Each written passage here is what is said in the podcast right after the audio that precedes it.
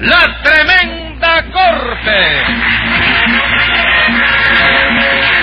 Con Leopoldo Fernández, Aníbal de Mar, Mimical, Adolfo Otero y Miguel Ángel Herrera. Escribe Castro Obispo, producción y dirección de Paco Lara. Audiencia pública. El tremendo juez de la tremenda corte va a resolver un tremendo caso. Buenas noches, secretario. Buenas noches, señor juez. ¿Cómo se siente usted hoy? Es regular nada más. Hoy amanecí otra vez con reuma en el brazo izquierdo. ¿Y está usted seguro de que es reuma? ¿Qué otra cosa puede ser? Bueno, ah, artrosis.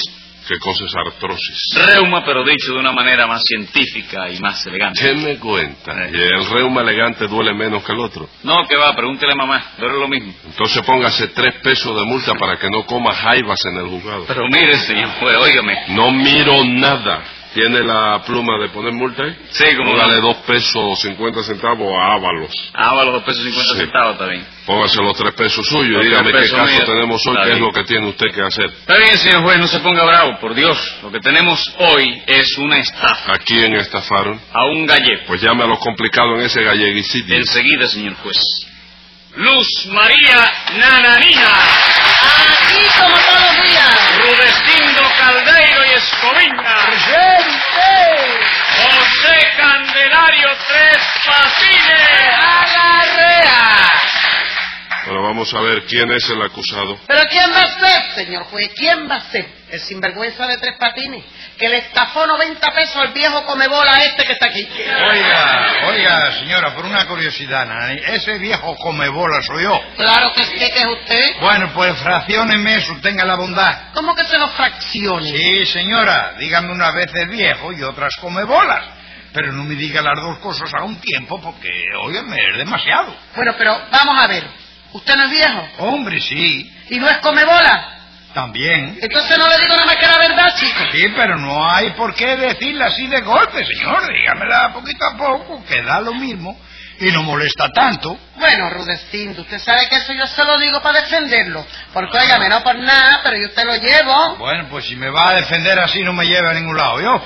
Déjeme donde estoy. All right, como usted quiera. Sí, Pues madre. lo que pasó, señor juez, fue que Tres Patines, en combinación con su primo Torcuato, le estafó 90 pesos a Rudecindo. Eso no es verdad, ¡Sí, es señora. verdad! El primo mío, Torcuato, es un hombre en el que se puede confiar con los ojos cerrados. Seguro que se puede confiar en él con los ojos cerrados. Sí, por lo bien cerrado, tú sabes. Ujú. No lo abre porque entonces ya la cosa es distinta completamente. ¿Tiene antecedentes penales? ¿Que si tiene cuánto? Antecedentes penales. ¿Quién? El primo suyo, Torcuato. Bueno, yo no estoy seguro. ¿Tú quieres que me llegue un momentico a preguntárselo? ¿Dónde está él ahora? Él está en Camagüey ahora. No. ¿Eh? Entonces deje, deje. Deje, está en Camagüey, en la patria del musiquito. Sí. Ah, pues deje, deje. La cuestión es que ustedes no le estafaron nada a Rudecindo, ¿verdad? Hombre, por Dios, chico. A a ti te, te consta, ¿no es eso? A mí no me consta nada. Yo le pregunto a usted ¿Qué cosa? que si ustedes le estafaron algo a Rudecindo. Nada, chicos, son cosas de Rulecindo que siempre está equivocado. chico. Ah. Que voy a estar equivocado, hombre. Usted me estafó 90 pesos y me los tiene que devolver. ¿Devolver de qué? Yo lo siento, Rulecindo, pero ese verbo no está en el diccionario mío, chico. ¿Cómo que no está en su No, diccionario? señor, estaba en la letra de página 315, pero yo arranqué esa hoja para no tener Ah, problemas. sí, pues creo que a pesar de eso lo, lo va a tener. ¿Por qué? Porque me da el corazón que es usted culpable. Bueno, pues óyeme, que te vea un cardiólogo porque el corazón tuyo está fallando. No, de eso nada. Mi corazón está a campana porque late divinamente bien. ¿Cómo que late bien? Claro, para que esté bien es preciso que lata ¿Que lata quién? el corazón. No me diga, el corazón tuyo es de lata. No, señor, yo digo lata del verbo latir. Ah, yo creí que tú decías lata del verbo sardina. chico. Pues 20 sardinas de multa para que no vuelva a creer eso. Ya ver, Rudecindo. Dime, Volares, dime.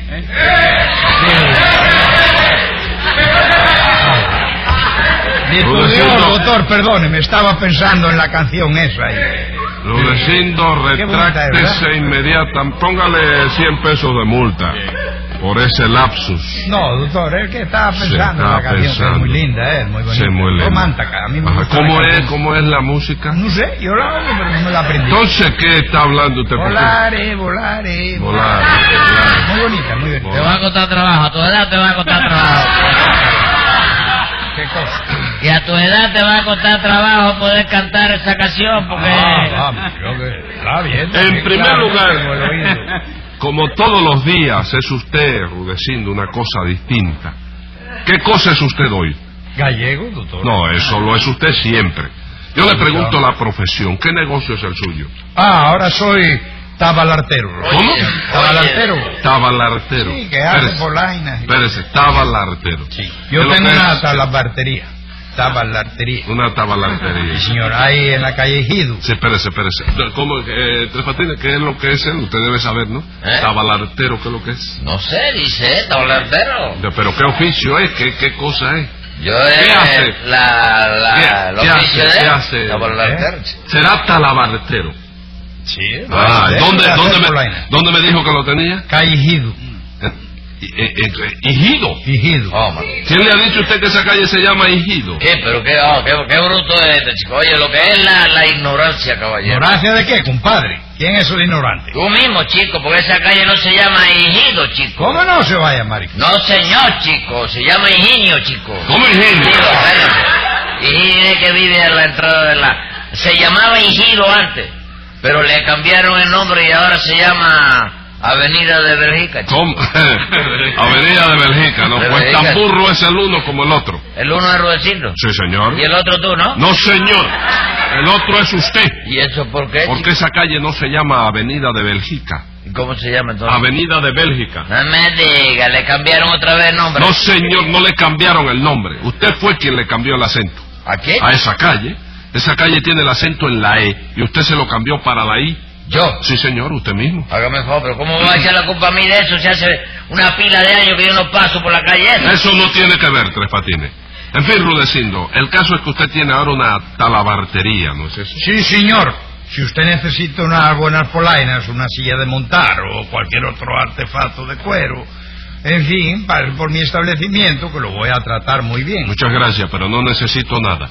Bueno, ¿y qué pasó en la talabartería esa? Pues que, brevemente, doctor, en La Habana no se vende mucho, en vista de lo cual yo quise ver si aumentaba un poquito el volumen de ventas sirviendo pedidos para el exterior. Muy bien pensado, ¿y qué pasó? porque dio la desdichada casualidad de que cuando yo pensé eso, tres patines y su primo Torcuato iban a salir de viaje por el interior a no sé qué negocios. ¿Y eso, Tres Patines, que iba usted al interior? Bueno, nosotros, eh, es que yo voy a cada rato, ¿tú sabes? Ajá. Sí, yo tengo el domicilio mío reconocido a La Habana, la capital, a la urre de la capitalina. Pero la verdad es que me paso la vida en el interior, chico. En el interior de la isla. No, en el interior de la cárcel.